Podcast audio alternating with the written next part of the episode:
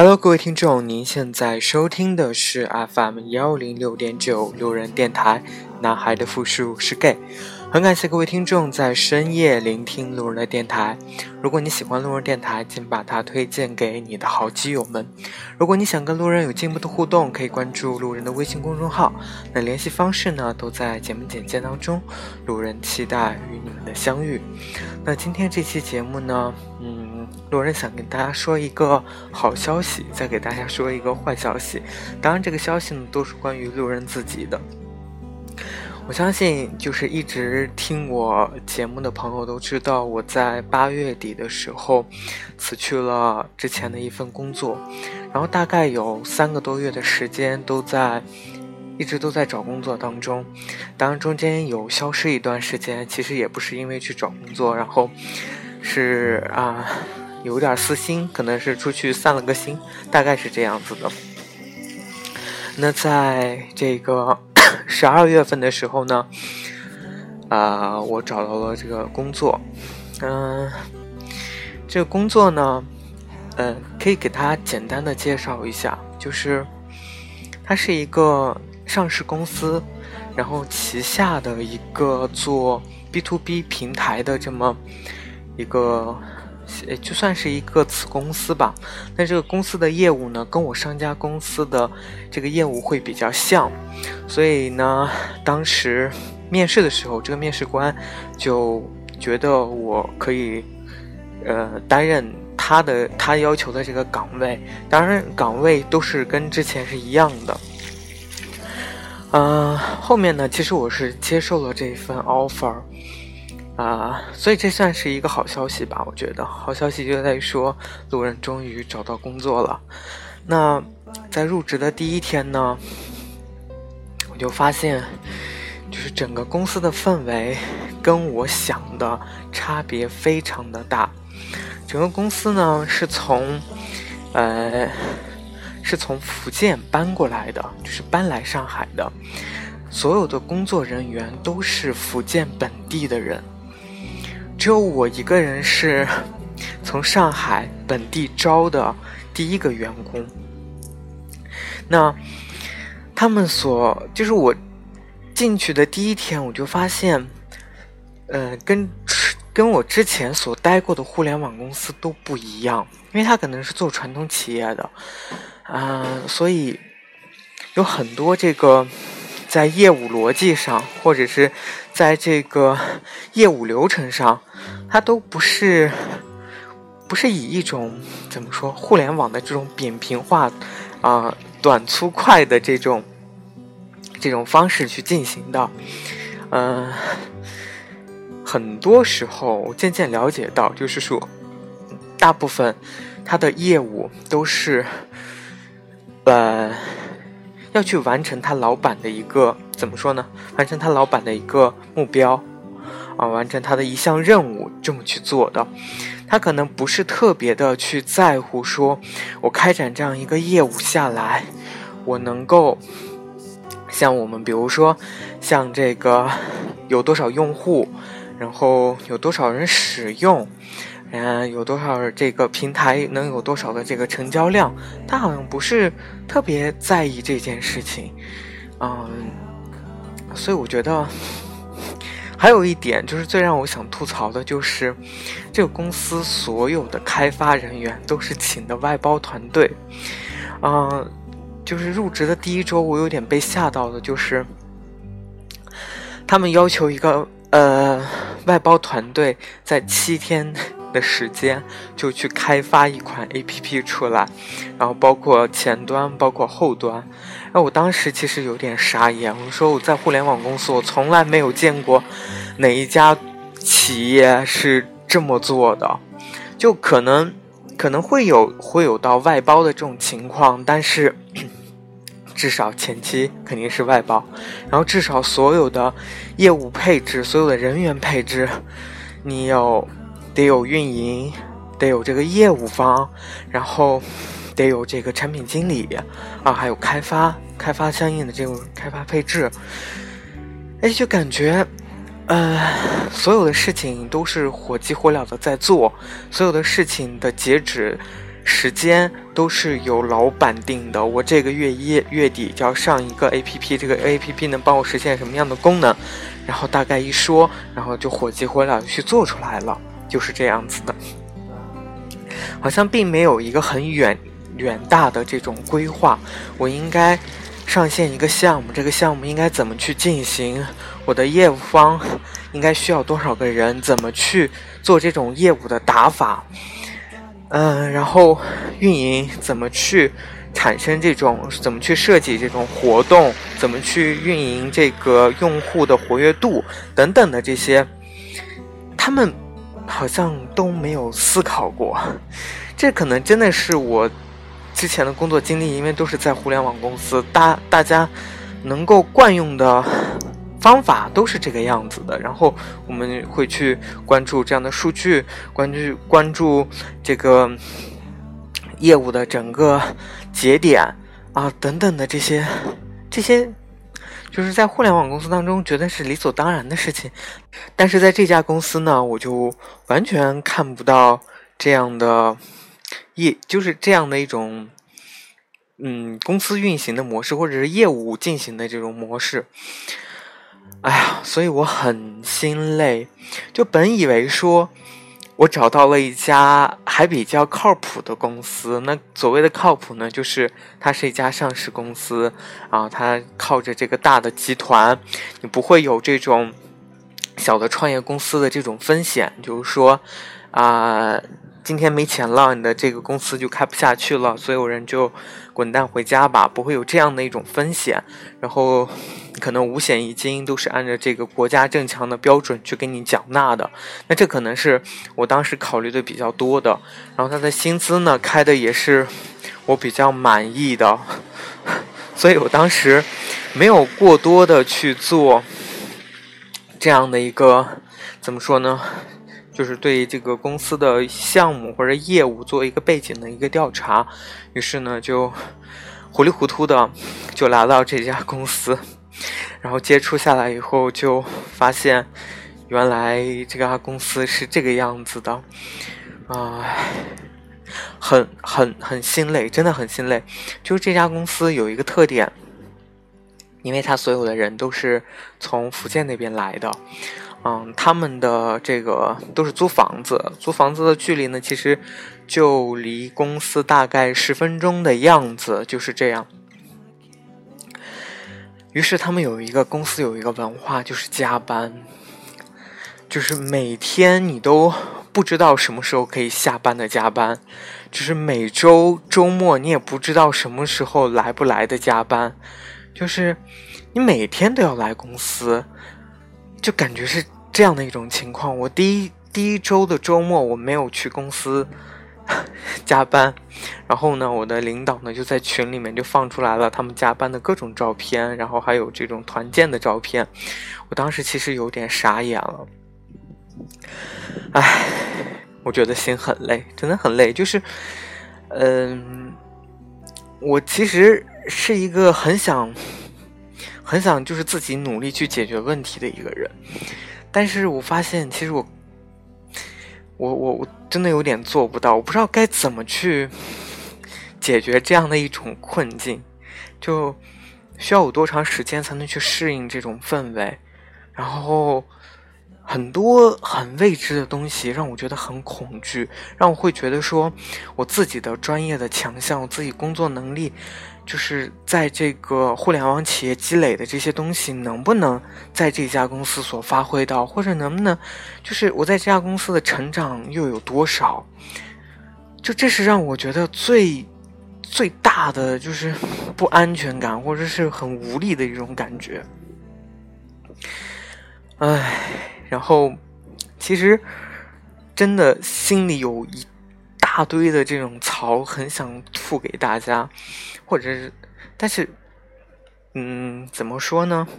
就我个人是觉得说，有些时候吐槽了也没有用，因为没有人能够代替你去解决这样的问题。所以有些时候真的是，我记得我工作的第一周，我真是憋了很久很久。真的是很想找各种人去说我工作当中遇到的问题，但是我真的是打住了。我真的觉得我不知道该怎么去说，说完了又该怎么办？就因为没有人能够去帮我解决这样的问题，所以说了又没有什么用啊，所以真的很心累。我不知道我未来真的工作以后。真的，这个这个，在这个公司待下去以后会是什么样子？呃，所以就是再往深里面说一说吧。就是，嗯，前段时间有朋友，那时候还没找上工作的时候，呃，有朋友问我说：“你应该会离开上海吧？”我其实，嗯。我其实真的啊，我自己不会在上海常待的。我给自己大概规划了一个时间，也就是三年的样子，最多三年，大概两年吧。我可能就会再回到成都。嗯，我觉得是这样的，在上海，因为可能就是上家公司的这个经历呢，就虽然说，嗯。虽然说公公司不怎么地，但是至少我觉得，在对我自己的个人提升上，其实还是有帮助的。只是说，我对于上海这座城市渐渐有了一些不太好的印象。就我知道这家公司，就我知道上海这个城市，可能就是充斥着各种有钱人。那我个人呢，又是一个比较。比较仇富的心理吧，有这样的一种心理状态，所以呢，在这样的一个城市生活当中，就会很比较压抑，而且可能未来我的生活真的会变成，你每天都在工作，每天都在加班，我没有任何的呃娱乐娱乐活动，我可能甚至都没有时间去给大家录节目，然后我可能获得的就是。就是一份固定的收入，这个固定的收入能够去维持我正常的生活，然后，哎，大概就是这样的基本的活着的一个状态。我觉得可能在上海就是真的，你需要，如果你想赚钱的话，你就得百分之百的这个精力去投下去，去做，去去工作，然后你才能拿到你相应的这种。报酬可能就是这样吧。然后呢，嗯，我始终是没有喜欢上上海这座城市。嗯，其实来上海这座城市，就官方的说法都是说：“哎呀，上海多好啊，国际化的大都市，对不对？那个可能长的见识不一样，等等等等的。”其实。自己私底下其实是有私欲的，就是说来上海，嗯，这来上海就是因为 对上海比较有情节，对，可能因为之前呃遇到的一些人呐什么的，就有好感的人之类的哈，他大部分呢就是要么都是在上海工作的，那要么就是啊上海本地的人。那所以可能会有这样的一种倾向，说我想来上海，所以当时也是抱着这样的一种心态来到了上海。那其实真的来了上海以后呢，就是没有社，没有自己的社交，没有什么所谓的这种圈子，没有什么这种各种娱乐活动，就很很单纯的就是两点一线的这种生活，会让我觉得，嗯，好像来了上海，其实。那就是赚钱嘛，赚完了赚个两三年，那我觉得自己也赚不动了，那我就该滚蛋了，也就是这样子的。嗯，再说一说，聊一聊这个创业的这件事情，就是因为我可能所待在的公司都是这种互联网创业公司，包括这个新的这个公司，它也是一个想要做一个互联网这样的一个创业的项目，就跟这个项目跟我之前的工作经历比较相关。那我记得有一次有一个朋友跟我说聊天说，如果他创业，他一定会招我。哎，我当时他觉得我我我我可以，然后我当时其实。挺怎么说呢？我觉得很很很受感动，就是说，啊，能能受到别人的认可，确实是一件值得欣慰的事情。但其实我特别想说，创业真的不是那么简单的。如果如果创业真的那么简单的话，你一定不要找我，就是我我可能真的达不到你的那种要求，因为创业真的很难。嗯，前两天看了一个嗯分享。这个就是讲的摩拜单车的创始人叫胡伟伟，那是一个很低调的一个妹子，啊，她在分享她的这个创业心得，就讲其实讲一下她的这个创业的一个心路历程是什么样子的。当然，我觉得她可能讲的就是比较蜻蜓点水了，就是没有讲太多很心酸的这种故事。那他大部分呢，就是 大部分讲了一下他的这个工作履历，然后讲了说他为什么会有这样的一个 idea 要去做这件事情，然后他做这件事情的时候遇到了什么样的一些困难，然后他又找到了什么样的厂商去帮他设计，然后去打造这样的一个共享单车，啊，做这样的一件，做这这样一个这个这个这个业务出来，那。其实我觉得，大部分他其实讲到了一点，就是大部分的创业的成功的人呐，他不会有太多的这种想法去验证。就是他说，其实他他想要做摩拜单车，其实真的很简单，他就想要说让大家就是骑车方便一点。他没有说我有一个很有效的这种数据模型，然后告诉告诉这个。这个这个投资人说：“我我这个这个车啊，我的成本怎么怎么怎么样？然后它的市场究竟有多大？他没有做过这样的一种数据分析，他只是说，我就想简单的解决这样一个问题，然后他就去做了。但是。”等真正投入市场的时候，他说到了，就是他这个摩拜单车有一个自宣传的、自传播的这样的一个功能，因为它这个车整体设计的是比较有这种现代感，或者是比较潮的这么一个产物，所以他说他这个车上本身就带主带有了这种传播的这种属性，所以呢，他的这个东西能够做成功。是这样子的，他说，在他去做这件事情的时候，他从来没有想过说他能够做过成功这件事情，他只是说我就要解决这样的一个问题，啊，所以他最后在这个 PPT 当中展示了几段视频，这个视频呢就是讲这个摩拜单车投入了这个广州、深圳，还有还有哪里，我有点忘了，应该是北京吧，对。就讲这三个城市，它的这个大概的这个一天当中，二十四小时它的这个运营状况是什么样子的？你可以看到，在这个区域，在这个城市当中，密密麻麻的这种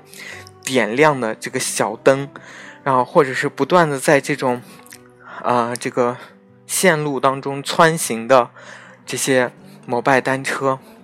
就会觉得让我会觉得，我觉得很感动。就是感动的点就在说。你作为一个创业者，你想到了一个点子，这个点子达到了这样的一种效果，就是可能这个效果是出乎你意料之外的。没有想过说它能够做的这么成功。当然，所谓的成功的定义有各种各样，可能有人会说你这个公司一定是赚钱的，它就是成功的。那有人说，我觉得这个。这个产品是能够受到这个大众的认可的，那我觉得它就是一个成功的。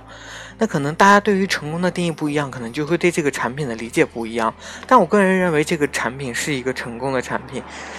当我看到了那些视频里面密密麻麻的点的时候，我就会觉得说，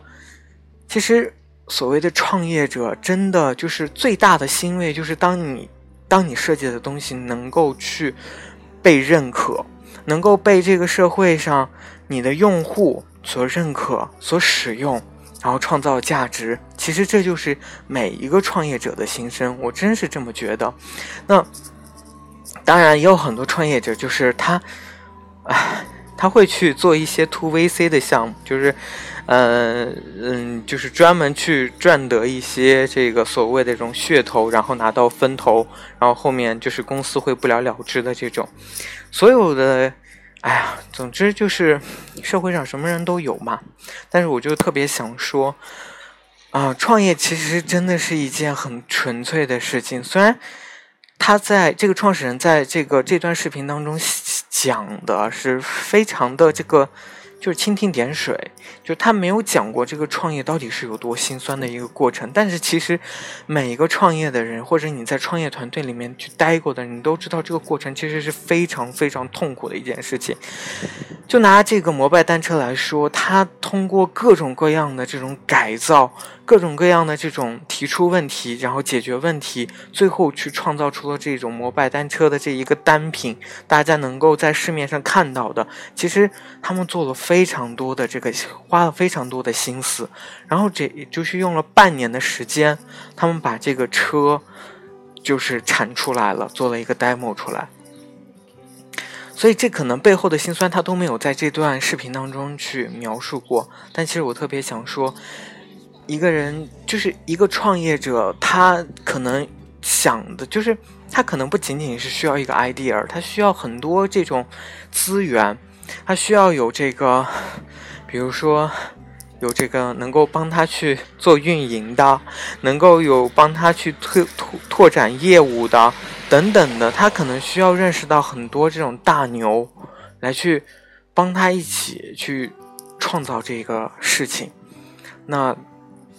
所以我其实我真的觉得每一个。创业成功的人呢，都非常的不容易，而且是跟自己平时的积累可能确实有比较大的这种这种关系。所以话说回来，就是为什么我会觉得这个，嗯，我的这个新的这个公司，我。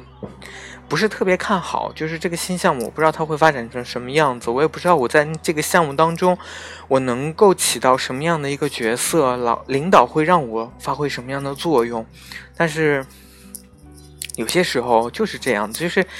人会凭着一种感觉去做事情，你会知道这件事情我能不能做成，可能是这个样子的。啊，好了，那就是今天大就是给大家吐槽一下最近的这个。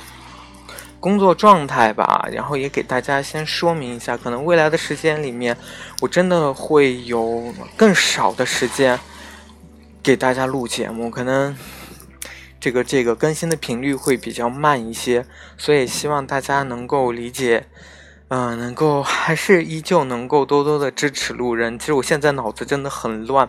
我大概已经一周多都是处于失眠的状态了，因为这份工作实在是太让我没有安全感了。啊，所以其实最近也没有什么特别关注到，就是说啊录节目的事情，也没有讲，没有想过说我要录一个什么样的话题啊，只是想。就是因为其实其实也是憋不住，因为真的是憋不住，就是心里那种焦虑的感觉，真的是无从发泄。你不知道去该该找谁说，你也不想去说，所以我只能在节目里面给大家 吐槽一下。嗯，大概呢，其实工作状态也就是这个样子呢。啊，我也希望，真的是希望，就是说我未来的工作能够。变得顺利一些，能够顺利的开展，然后从中担任某一个角色，然后在这个角色当中去发光发热。哎，真的是有这样的一个小的希冀。我真的不是什么创业者，什么有那么哎，真的真的还是格局不一样，真的格局不一样。好了，那今天呢，就给大家。吐槽到这里，然后再次感谢各位听众在深夜聆听路人的电台，然后也希望大家都能够在各自的工作当中能够发光发热。真的，你能找到一份靠谱的工作，真的是非常难的一件事情。这是我跟所有同行的人，就是同事交流下来的心得。如果你作为一个打工者，你你去进到一家公司做一件很靠谱的事情，真的是可能是老天给你的一种恩赐吧。好了，完喽，各位听众。